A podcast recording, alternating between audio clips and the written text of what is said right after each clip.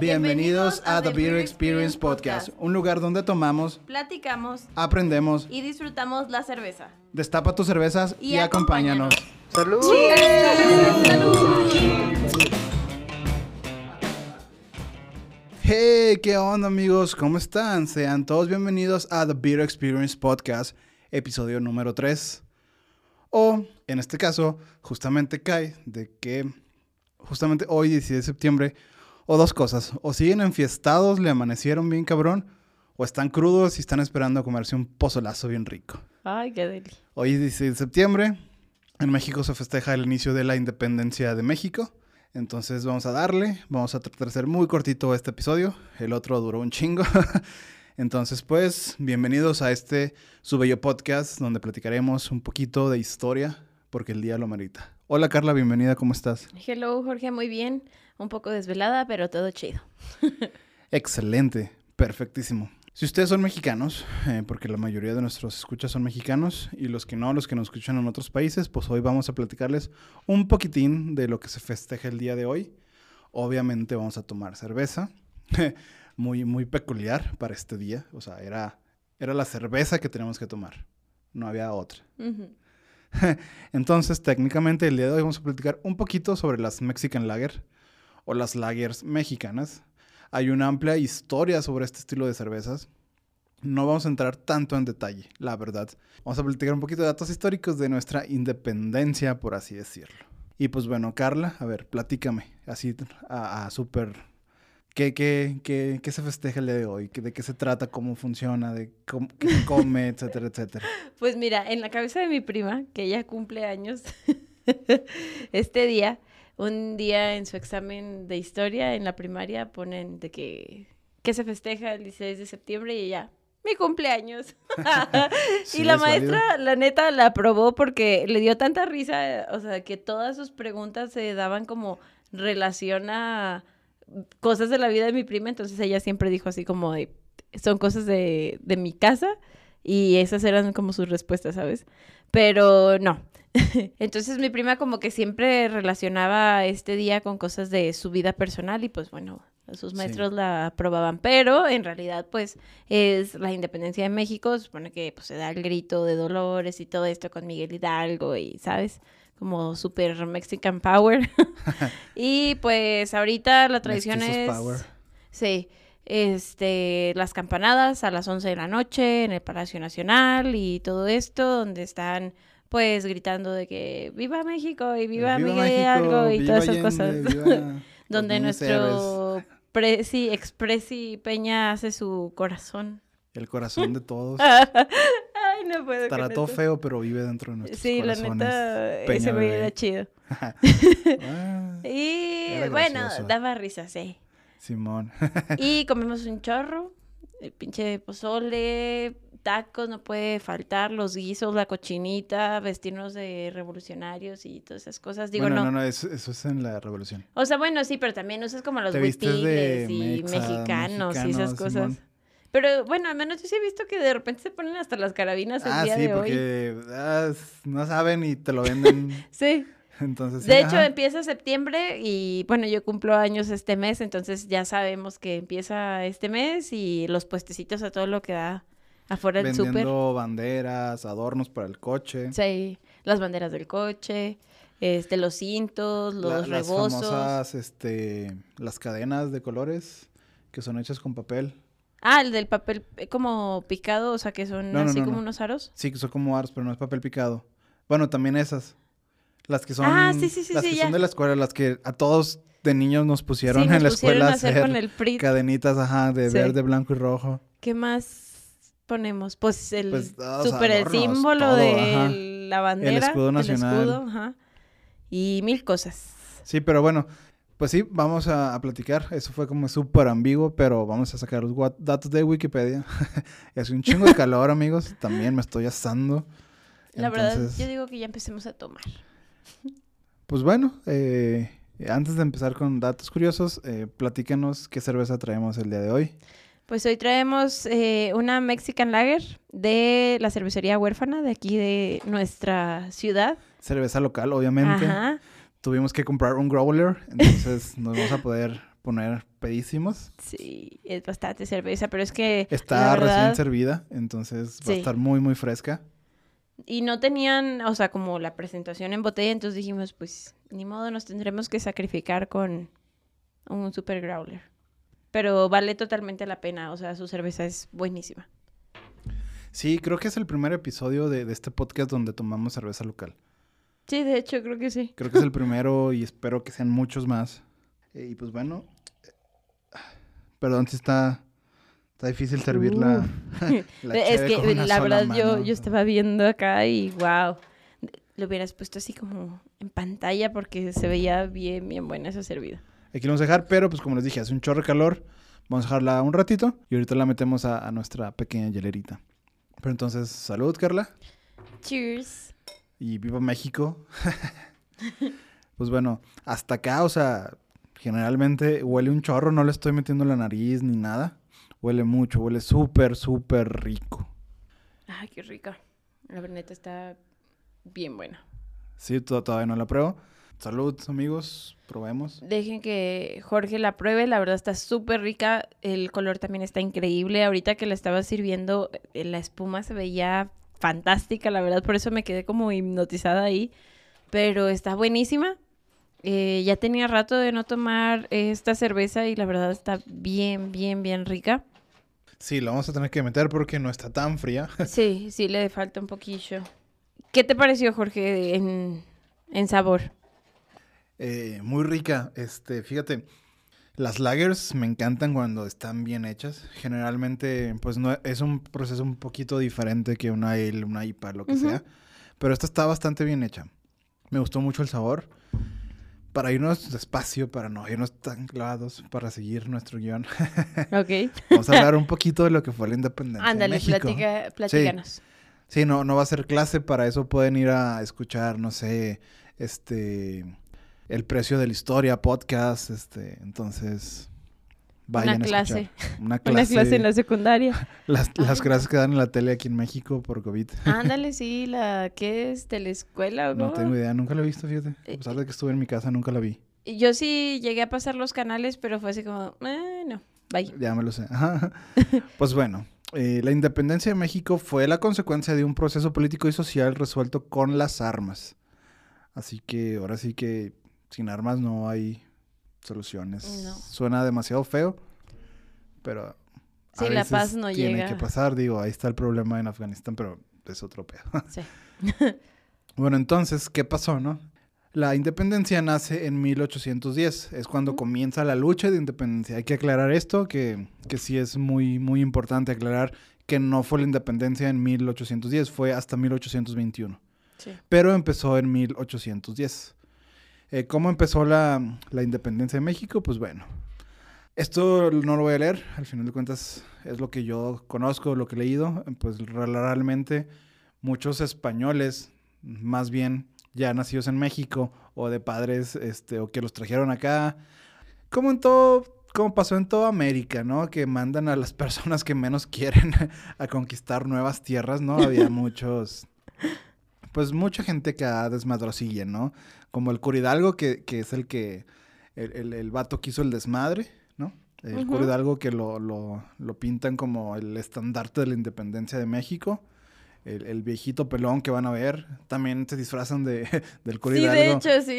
Un chorro. me, me tocó en una fiesta que sí, se disfrazaron de Miguel Hidalgo y la verdad estuvo muy chida esa fiesta. Hicimos guisos y toda la cosa y, y estuvimos... eh, Es todo fue peda, la verdad. Es una fiesta mexicana. Digo, técnicamente cualquier fiesta que sea en México es una fiesta mexicana. No sé con quién estábamos Sí. discutiendo ese argumento de que es una fiesta mexicana porque estamos en México. Si estuviéramos en Estados Unidos, en Chile, en Argentina, en España, en África, pues no sería una fiesta mexicana, sería una fiesta africana, Ajá, americana. A menos que, a menos que hagas tus Pues típicos platillos de independencia, o sea, Claro. fiesta mexicana, que como tú lo dices, algo bien común es la taquiza. Sí, No, y, y sabes que algo bien curioso, por ejemplo, en Estados Unidos que no celebran la independencia como nosotros, sino el 5 de mayo, como si fuera El wow. 5 de O mayo. sea, que sí, o sea, y ponen todo su papel picado y las piñatas y todo, y sabes, se vuelven locos. Y es como, dude, eso ni lo festejamos en México. Este, pero si sabes por qué festejan el 5 de mayo. no, ¿por qué? Bueno, en México el 5 de mayo es la conmemoración de la batalla de Puebla, sí, sí, cuando sí. México le ganó a Francia. Sí. En, en Puebla con, con el batallón de, de San Patricio. Ah, por eso Ah, tenemos la, haciendo el hilo del el episodio de, San, Patricio. Ajá. Ajá. Pues bueno, en teoría, eh, porque Estados Unidos festeja mucho el 5 de mayo como la independencia de México, entre comillas, Ajá. es porque si no le hubiera ganado esa batalla en México a Francia, Francia hubiera derrotado al ejército De americano. Sí. y hubiera valido madre. Entonces, por eso lo festejan un chorro como la independencia de México. El 5, Ok. 5 de mayo. Entonces, por eso es muy importante. Digo, está chido, ¿qué, qué tiene? No, el digo, está 5 de cool, mayo- pero, ¿sabes? O sea, como que, o sea, esa es una fiesta mexicana en Estados Unidos, ¿sabes? O sea, no es Sí, como la fiesta de independencia en Estados Unidos mexicana, o sea. Digo, es- también algo bien común, no sé si te has dado cuenta que generalmente los 16 de septiembre o los 20 de noviembre hay peleas en Estados Unidos. Ajá. Peleas de algún mexicano, peleas de box, Sí, sí, sí. como el Canelo o no sé quién. Sí. eh, pelean esos días como para Ah, festejar la, la fecha. Entonces, no sé si Me este año hay algo. No creo porque es jueves. Entonces, quizás hasta el sábado, Tal como vez. todas las peleas. Oye, sí, no me había puesto a pensar en eso. Bueno, pero continúa diciéndonos un poco más sobre la independencia.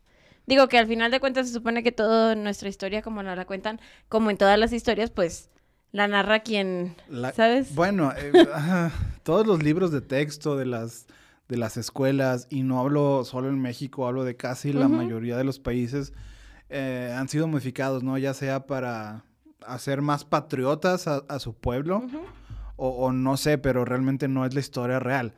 Entonces, ese es otro tema para más al ratito. Sí. O después, ¿no? La neta, no nos vamos a meter a politizar ni a, a decir nada de eso.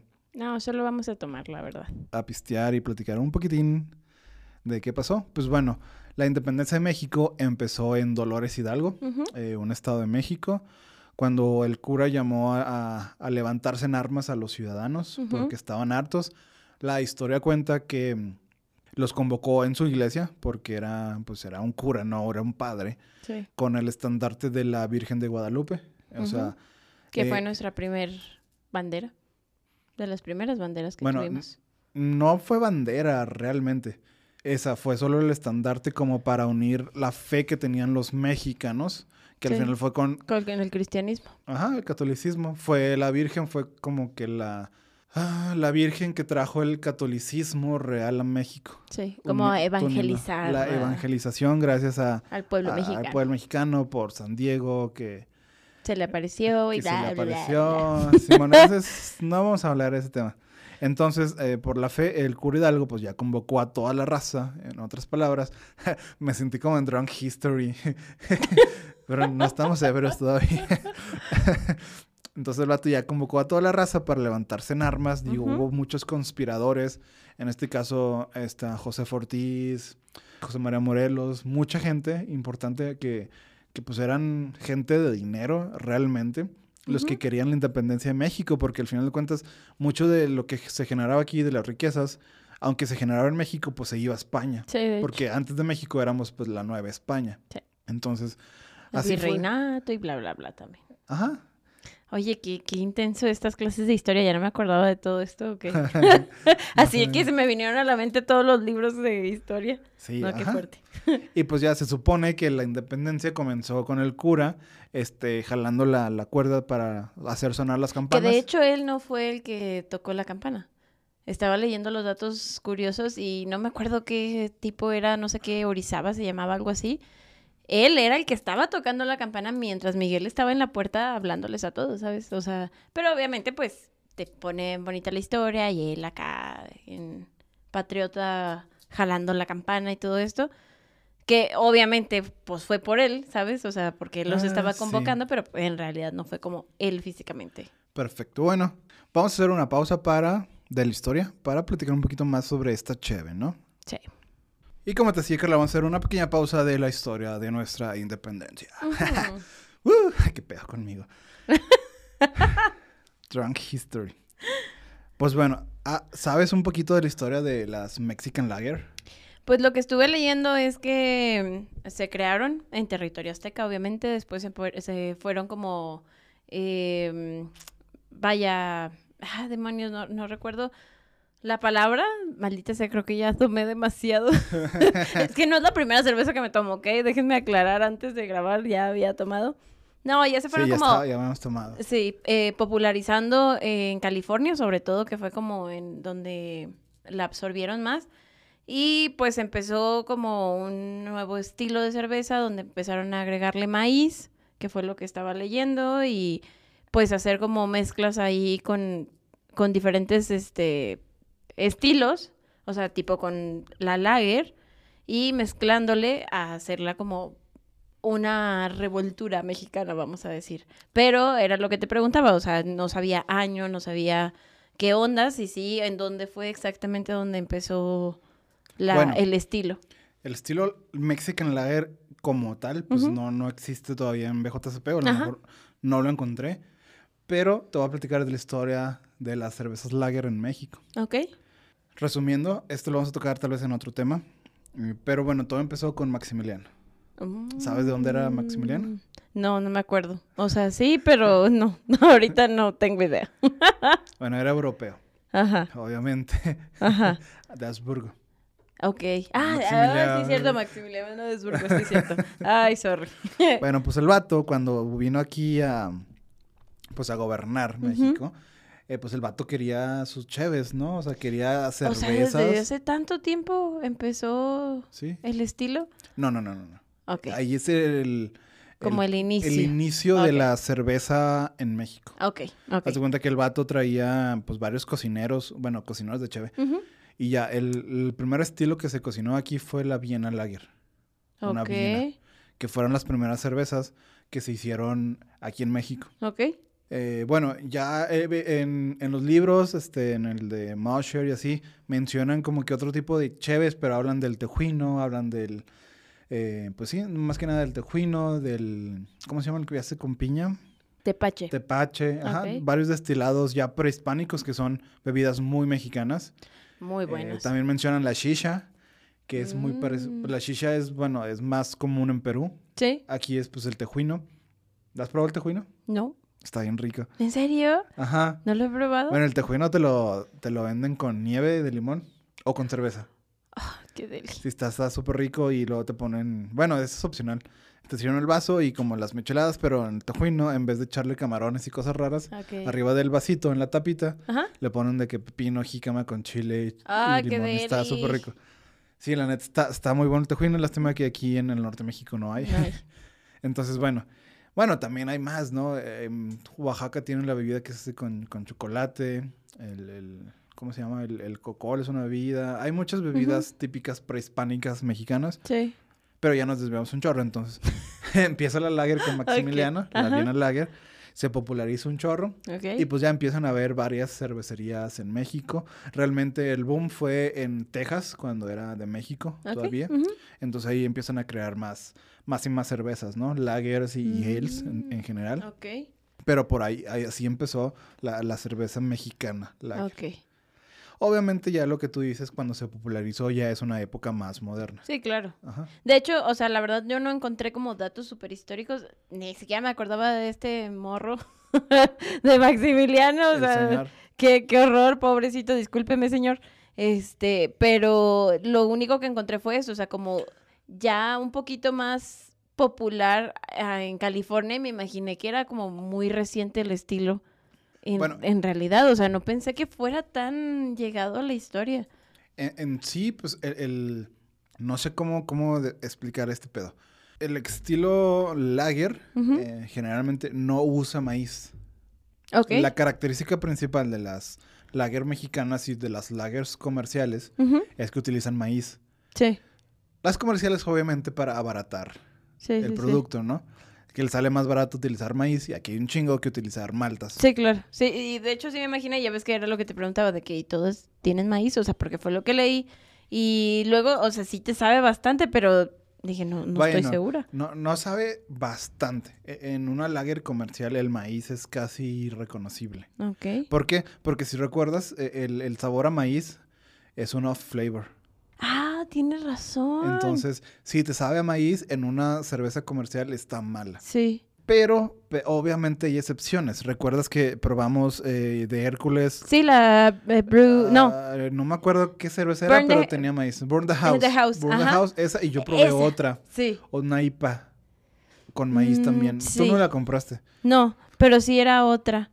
Ajá. Entonces, en ese, en ese, en, en ese punto es con- cuando dices, ah, bueno, pues Sabe se le añadió Ajá. maíz como, como ingrediente, como adjunto. Sí. Debería saber a, a- a maíz, no elote. Sí, de hecho, eso es, ¿sabes? El pensamiento que se me vino, porque justo me acordé, e- esa vez, ¿te acuerdas que comí tacos con tortilla azul y te dije que, ah, la combinación y sabe un chorro de maíz y bla, bla, bla?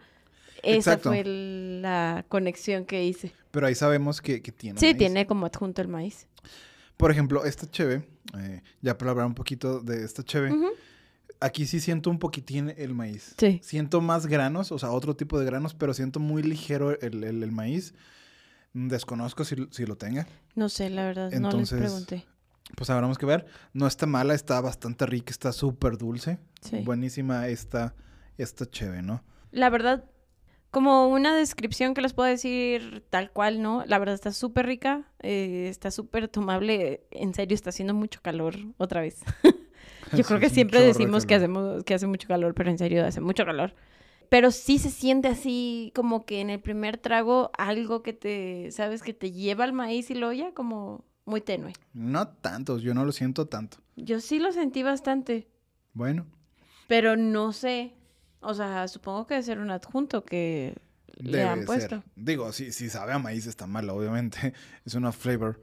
Y es cuestión de gustos y perspectivas, ¿no? Eh, por ejemplo, aquí vamos a platicar de lo que dice la BJCP, de lo más cercano que encontré a una Mexican Lager, Ok. que es una Light American Lager. Obviamente está el Standard, está también la Premium Lager, Sí. que tiene que ver eh, con los ingredientes. Entonces, yo creo que al menos las Mexican Lagers en general van más a una Light Lager. American. Lager. Ajá. Como por ejemplo la Coors Light, hablando de marcas americanas, la Coors, la Miller, ¿cuál más? La Stone, no la Stone de la que conocemos, Ajá. otra Stone tienen broncas, Ah, Stone ok. Cold creo que se llama, algo así. No, ni idea. Esa es muy barata en Estados Unidos. Ok. Eh, ¿Cuál más? Pues la Budweiser, la Bud Light, Mm. todas esas, ¿no? Entonces, pues, ¿qué, qué dice la BJCP, no? Que eh, generalmente no tiene un aroma malta, puede ser un poco aroma a granos, eh, dulce o, o a maíz, si es que está presente, Ok. es lo que dice. Eh, el aroma a lúpulo realmente es mínimo o nada. Ok. Si, si tú lo notaste, el aroma no, no, no huele te a lúpulo. dice. Nada, no sé si lo notaste, yo sí. Eh, Generalmente es mínimo el, el amargor que tiene. A veces es muy raro que identifique el lúpulo.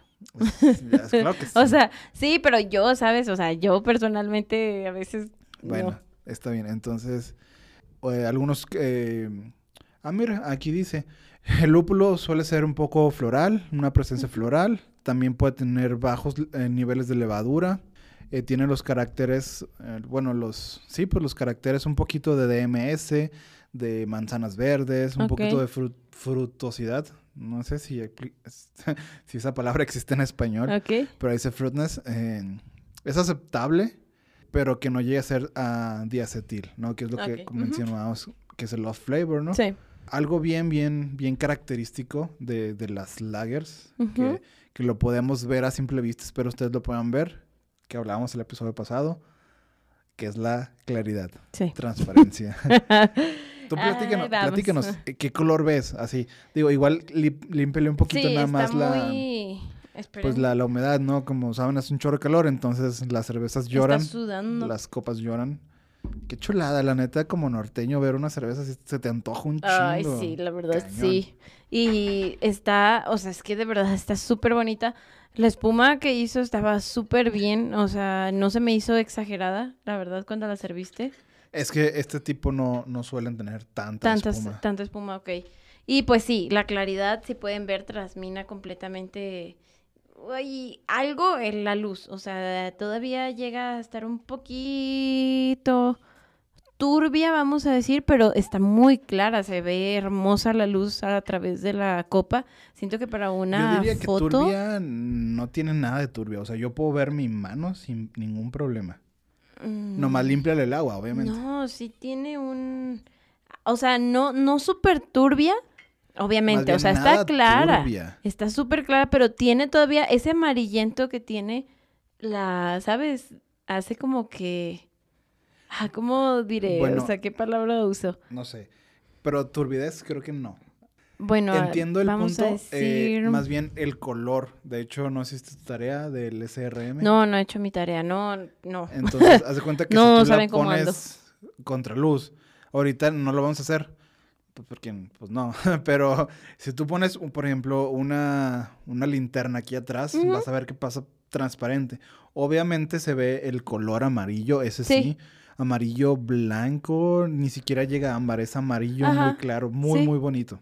Está súper bonito, la verdad a mí me encantó el color, pero sí tiene, yo siento que es más, sí, a lo mejor el color que es el que no permite que completamente veas a través de, de lo claro que que, es- está, ¿sabes? Que es la copa. Porque está, Que está muy sudando. sudada. Sí. A lo mejor. Porque te Sí, la limpié y, y se, se empañó. Luego, luego, rápido, sí, de hecho. Pero está muy rica, la verdad, a mí me encantó y honestamente yo sé que a lo mejor no han probado esta cerveza que, que es local de nuestra ciudad, pero si vienen en un viaje o si pueden conseguirla en su ciudad, pruébenla. Es calidad garantizada, han ganado bastantes premios también. Creo, no estoy seguro que esta no la hacen siempre. No es de línea. No, no es, según yo no, porque Sí, no. es como de ciertos, este, Pues, cocinas que hacen, ¿sabes? Creo o sea, que, siendo honestos, cuando se les da la gana. Pues tal vez, pero la verdad, o sea, en general su cerveza, o sea, cualquiera que prueben, Sí, bueno. todas sí. son muy buenas, o sea, a lo mejor sí, no van a conseguir ahorita la Mexican Lager, pero pues si pueden probar una Brown Ale o la de Maguey o no sé qué otra, pues es que todas están muy ricas. La Sí. red también está muy buena. La neta, cualquiera. Está muy, muy buena. Exactamente. Sí, sí, sí. O sea, es, es- es- Ustedes prueben lagers. Lo mencionábamos la semana pasada con este vato de la cervecería de, de Brooklyn que decía que las neipas eran una moda de Instagram. Pero en ese momento dije, sí, claro que sí. Es mejor que tomar una foto en un lager. Pero, pero, si tú tienes la luz adecuada, un buen paisaje y le tomas una muy buena foto a una cerveza lager que, que transparente así por atrás, no sé, que estás en Ay, el sí. campo, en una ventana, estás viendo un Con los atardecer rayos del sol. lo que tú quieras y haces que, que la luz refleje aquí en, en- directo en la cerveza y explote por su amarillez. No sé si, si exista. si puedes lograr una foto, es una cerveza hermosa. Sí, O sea, mamalona. La neta sí. También, obviamente, es más difícil. no es lo Sí. mismo apreciar esta cheve en un cuarto oscuro, como estamos aquí, bueno, oscuro, entre comillas, Sí, que apreciar esta cheve a la luz del, del sol. día. Es, una chulada. Sí, la Obviamente, la, neta, luz natural siempre va a mejorar casi cualquier cerveza. Tendremos que ir a tomar más. Más o menos. Pero bueno, este, ahora platicaremos un poquito más de la historia de la independencia. Ya creo que esto va a ser lo, lo último. Ahora sí que la independencia de México termina el 27 de septiembre de 1821, prácticamente 11 años después. Hubo muchas guerras, muchas muertes, bla, bla, bla, crisis política, fue un desmadre, ¿no? Eh, esto termina cuando el ejército trigarante llega a la Ciudad de México, en, en esa fecha que, que la mencioné. Prácticamente, muy resumido, es la independencia de México, que tenemos ahorita, pues, independencia gracias Sí. a Miguel Hidalgo. Y existen, pues, como todos, como lo mencionamos al principio, eh, hay muchos mitos, muchas teorías sobre cómo fue este señor. Dicen que el vato era bien puto, que tenía, obvio, en el contexto de, no de, de, de- de homosexual, más bien puto, de que andaba con muchas personas al mismo Sí. tiempo. No, y de Aclarando. Josefa y todo, o sea, Sí, hay que un se daban duro contra el muro o y sea, todo. Existe un chorro de, de- de historias, no sabemos si son reales. Pues tal vez sí, o sea, la verdad en la escuela, Mira. o sea, si te pones a pensar no te van a platicar su vida sexual, ¿sabes? No, o sea, pues es claro como que no, pero... no, irrelevante. Pero pues también a veces exageran para romantizar cosas, ¿no? Claro. Obviamente sí dicen que era que era cabrón el vato, o sea, la neta no era como que le importara realmente la independencia, el vato quería ser rico y que España no le quitara dinero, Claro, que no, no quería pagar impuestos a los españoles, sí. a los gachopines. Digo, y la verdad, en cierta parte, qué bueno. O sea, digo, no me imagino cómo hubiera sido nuestro México si hubiéramos seguido ahí, ¿sabes? O sea, como atados a otro país. Y de por sí, o sea, honestamente a mí me hubiera encantado poder ver nuestras raíces originales, porque la verdad se ha perdido mucho, incluso las bebidas eh, prehistóricas, vamos a decir, de, de nuestro país, ya muy poquita gente las hace. Y hubiera estado genial, de verdad, conocer todas las lenguas indígenas y todo como debió de haber sido. Digo, a lo mejor hubiera sido otra Todo cosa, pero... Es diferente, sí, totalmente. Ay, no quiero hablar de esto, pero ¿viste, sabes quién es Vox en España? ¿Un partido político? No. Pinches vatos misóginos, retrógradas, un pasco de partido. Ok. ¿Sabes la pendejada que, que- que escribieron? ¿Qué dijeron? De que celebramos eh, de que hace eh, que 500 años España liberó a México de todos los rituales satanistas que había en esa época. ¿Qué piro? De que chinguen a su madre, puñetas. No mames. Neta se mamaron, o sea. Pero es que, o sea, era parte para empezar, de, ni siquiera ¿sabes? creían en, en un dios católico ni en Satán. Ellos tenían otros dioses bien Sí. vergas y llegaron y los evangelizaron. Sí, es que todo eso, y se mamaron sea, porque dijeron eso. Neta me dio un chingo de coraje. Qué tontera, la verdad, o sea... Trajeron enfermedades, se robaron nuestro oro. Pinche español, no, no, no se crean, o sea, no tengo nada en contra de ellos, pero, No, pero yo si son así como el partido Vox, que no mamen, o sea, la No, neta. es que, y o sea, eran para- nuestras raíces, ¿sabes? Ajá. O sea, eran nuestras raíces, era nuestra tierra. Digo, bueno, a lo mejor van a decirme de que, ay, pinche white chican o lo que tú quieras, ¿sabes? A lo mejor sí, soy una mestiza y 20 Todos somos mil, ya mestizos, somos ya- ya es bien una raro. revoltura. Justamente cuando fui- me fui de vacaciones a, a Yucatán, Ajá, platicaba un, un señor que él tiene realmente raíces mayas. ok. Ya no es maya. De hecho, dice que ya desde hace mucho tiempo no existe un maya puro. Sí, o sea, ya no hay. Obviamente conservan o el apellido maya de- del papá o de la mamá, pero que hay muchas generaciones Sí, que ya, no hay un maya original. Claro. Obviamente se conservan y así pasó en cualquier parte Línea, de sí. México. Ajá, entonces somos mestizos todos. Sí, pero la verdad, o sea, sentirte perteneciente a- al país y luego ver también, digo, a lo mejor ya me voy a meter en otras cosas de historia, pero las conexiones que tenemos con Egipto y luego con Perú y con las culturas, ¿sabes? O sea, con todo cómo era nuestra... Ay, o sea, eran súper inteligentes, la verdad, tenían una ciencia increíble, una, a lo mejor tecnología en sí, no, pero arquitectura y olvídate, o sea, 20 mil cosas que tú dices, ¿cómo vinieron a quitarnos eso? Y a lo mejor hubiera sido otra historia, a lo mejor hubiera sido algo súper diferente y ya déjate Bueno. tú los rituales y todo, pues era parte de, ¿sabes? Y, y eran creencias que tenían bien arraigadas. Qué, qué- qué loco. Bueno, justamente hoy está una chica de Polonia estaba platicando de eso.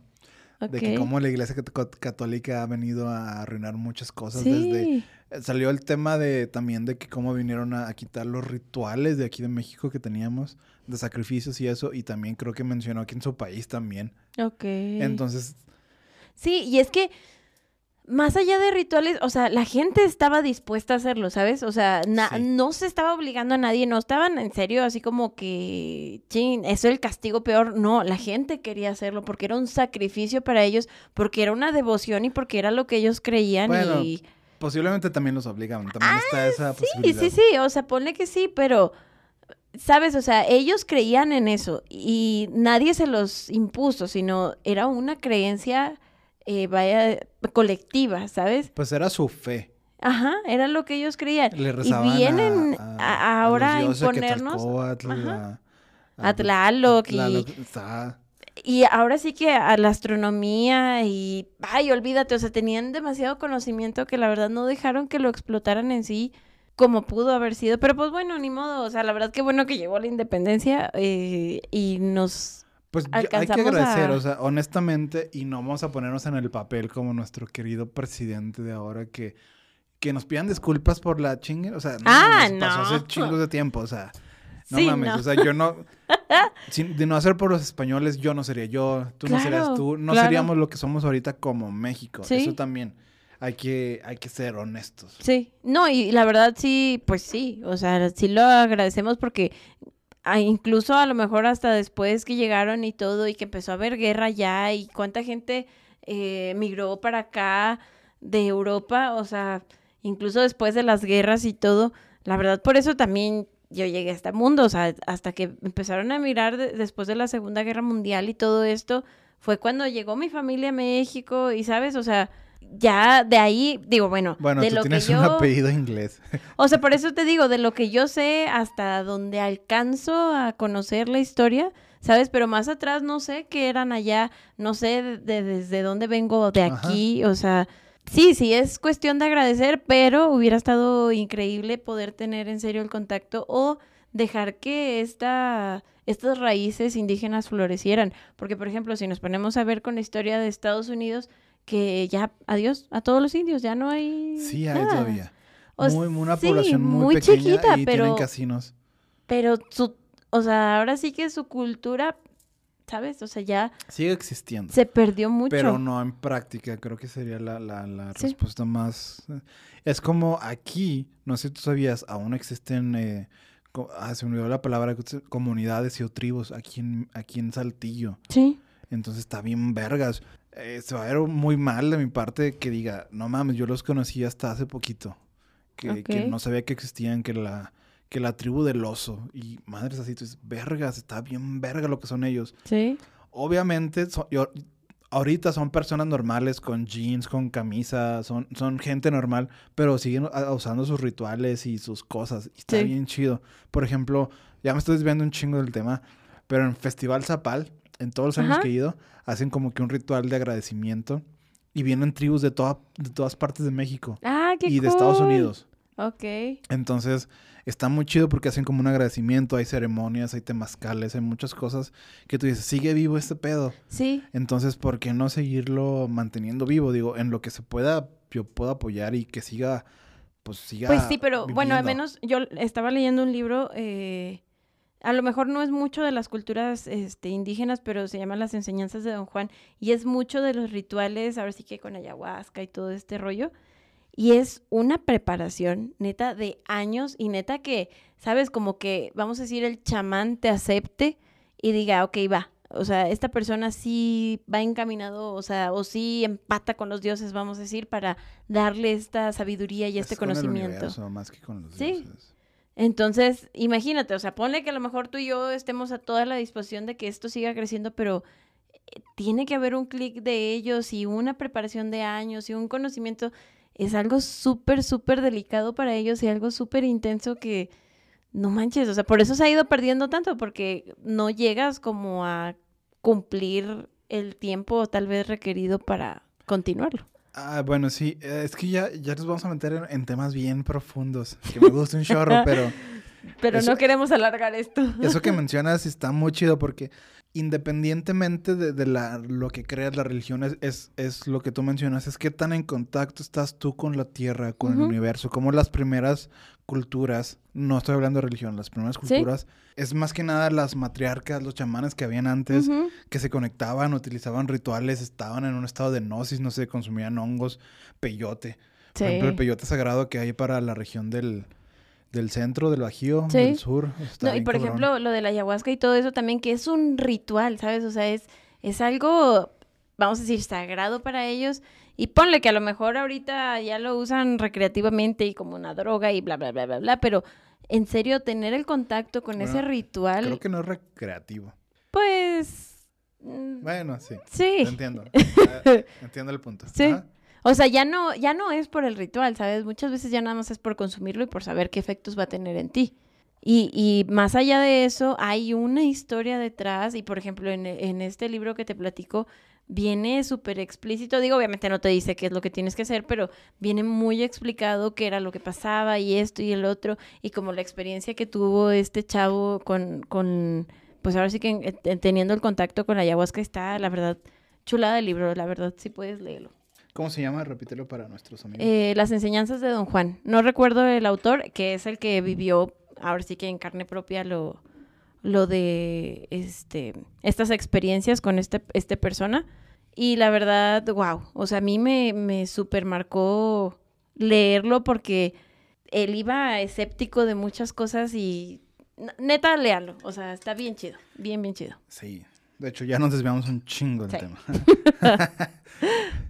Pero bueno, este, tú sabes, Carla, cuál fue la primera, ahora sí que lager comercial aquí en México. No, a ver, dime. No, dime ideas así de las que conozco. Este, no, no, no se me ocurre, no sé. Tú dime. Pues dime marcas. Ay, ¿qué?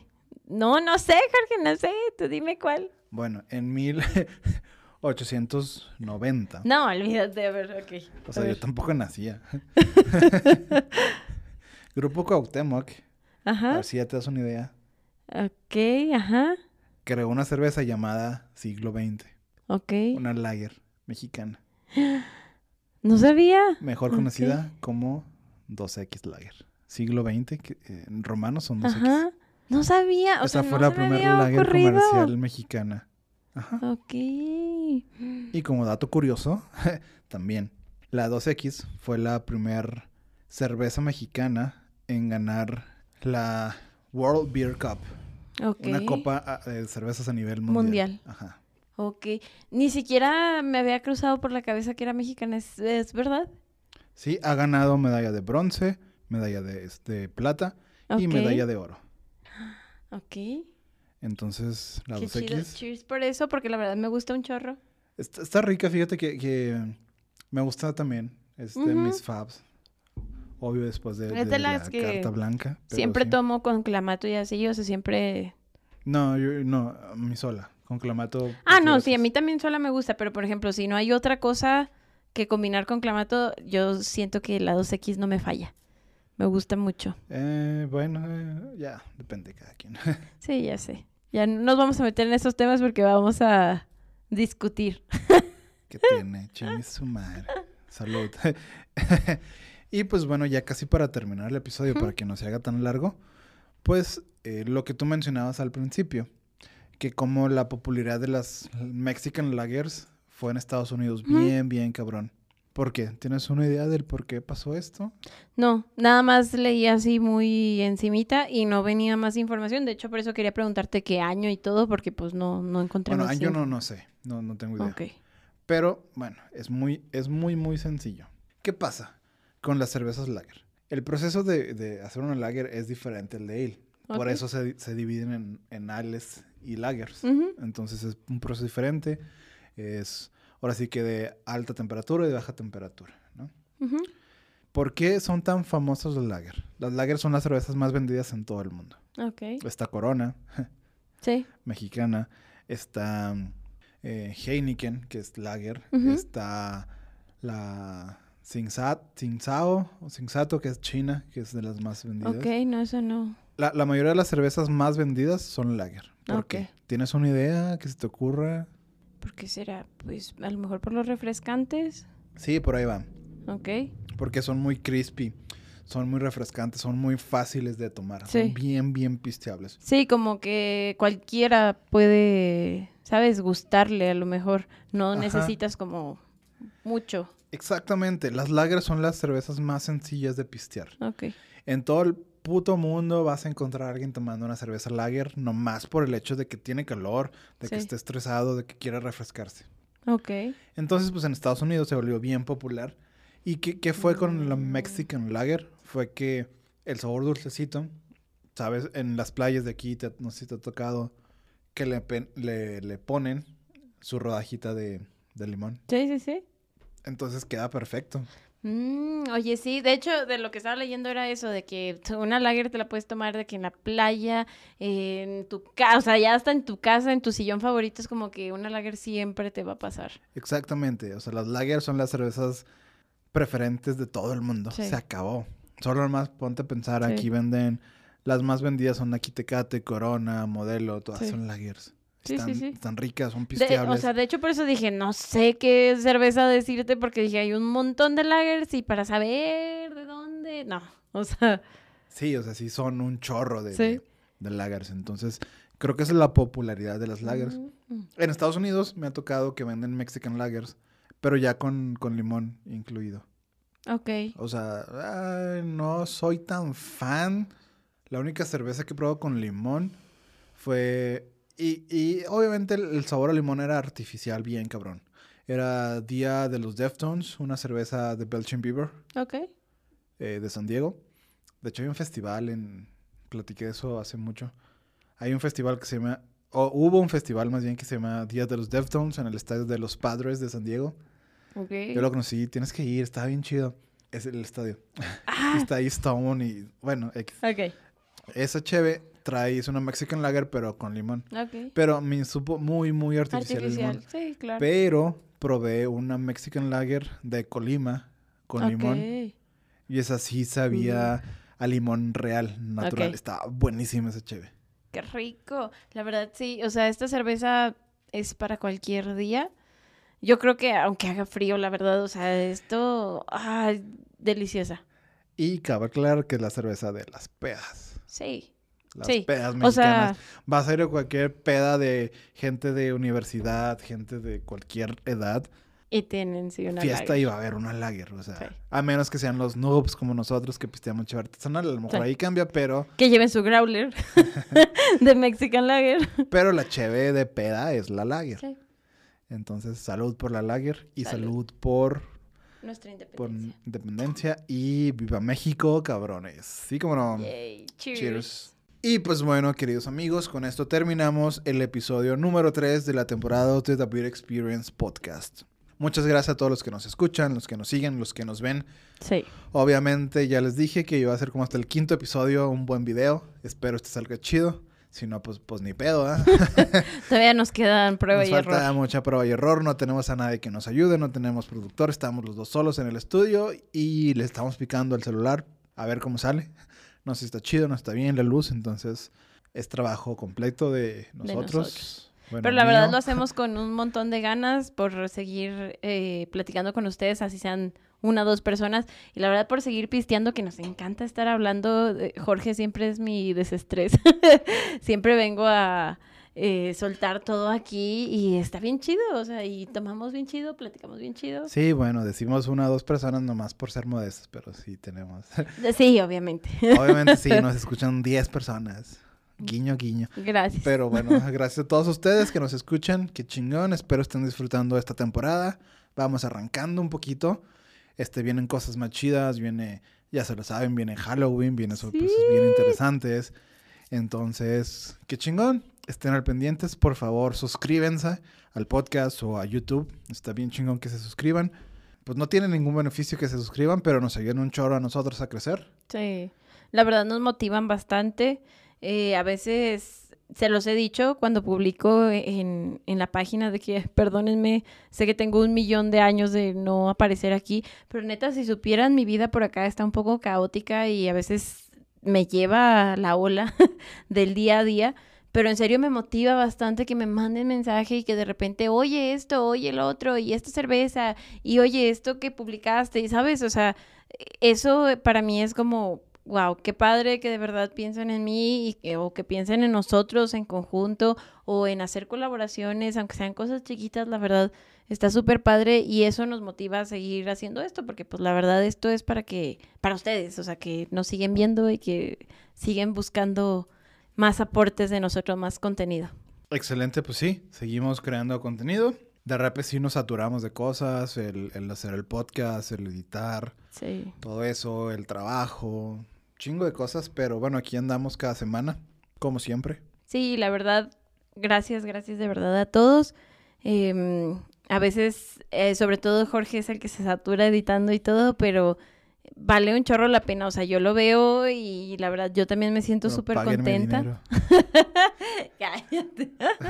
y ustedes verán que a lo mejor parece como aquí una pelea de que Jorge me corrige y luego yo le contesto. Y, y no, la neta es algo súper chido porque Jorge me sigue enseñando, yo sigo aprendiendo de las cervezas y sigo tomando. Entonces, la verdad está genial. Nosotros nos la pasamos súper chido aquí. Sí, la neta sí, digo, yo soy el que me la pelo y, y aquí estoy estresado toda la semana por, por traerles algo de calidad. Pero pues ni modo, esto, eh, eh, así se trata este pedo. Y pues, obviamente, Carla, ¿dónde te podemos encontrar? Eh, ya saben, en Instagram estoy como carla.porter, en Facebook estoy como Carla Porter y en TikTok estoy como Carla Porter con doble R al final. En Instagram también, doble R al final. Perfecto. Ah, ya, ya, te, ya, te, ya te siguen seguramente. Y pues muchas gracias. Recuerden seguir a The Experience en todas sus redes sociales como The Beauty Experience MX. Las que más usamos es Instagram. Pero como quiera estamos en, en todas las demás. Sí. Eh, les vamos a responder lo que quieran. Estamos haciendo eh, TikToks divertidos. Obviamente no somos Expertos. expertos. bueno, entonces. Y por supuesto, no olviden suscribirse a este bello podcast en cualquier plataforma, ya sea Spotify, Apple Podcast, Google Podcast, Amazon, Deezer, Acast. Cualquiera que se les ocurra, suscríbanse por favor. Nos ayudan un chorro, nomás para que se vean inflados los números y tal vez después nos paguen Maybe. y tengamos mejor contenido. Mejores cámaras, mejor Sí. equipo. Sí. Pero bueno, se hace lo que se puede con lo que se tiene. Sí. Si tuviéramos dinero, haríamos Más. cosas bien chidas, pero pues no. Y pues muchas gracias y bye. Cheers. Y viva México, cabrones. ¡Viva México! Salud. Hey amigos, no olviden suscribirse a The Beauty Experience Podcast en tu plataforma de podcast favorito, así como seguirnos en todas las redes sociales como The Beauty Experience MX y en Spotify donde armamos muy buenas playlists. Bye.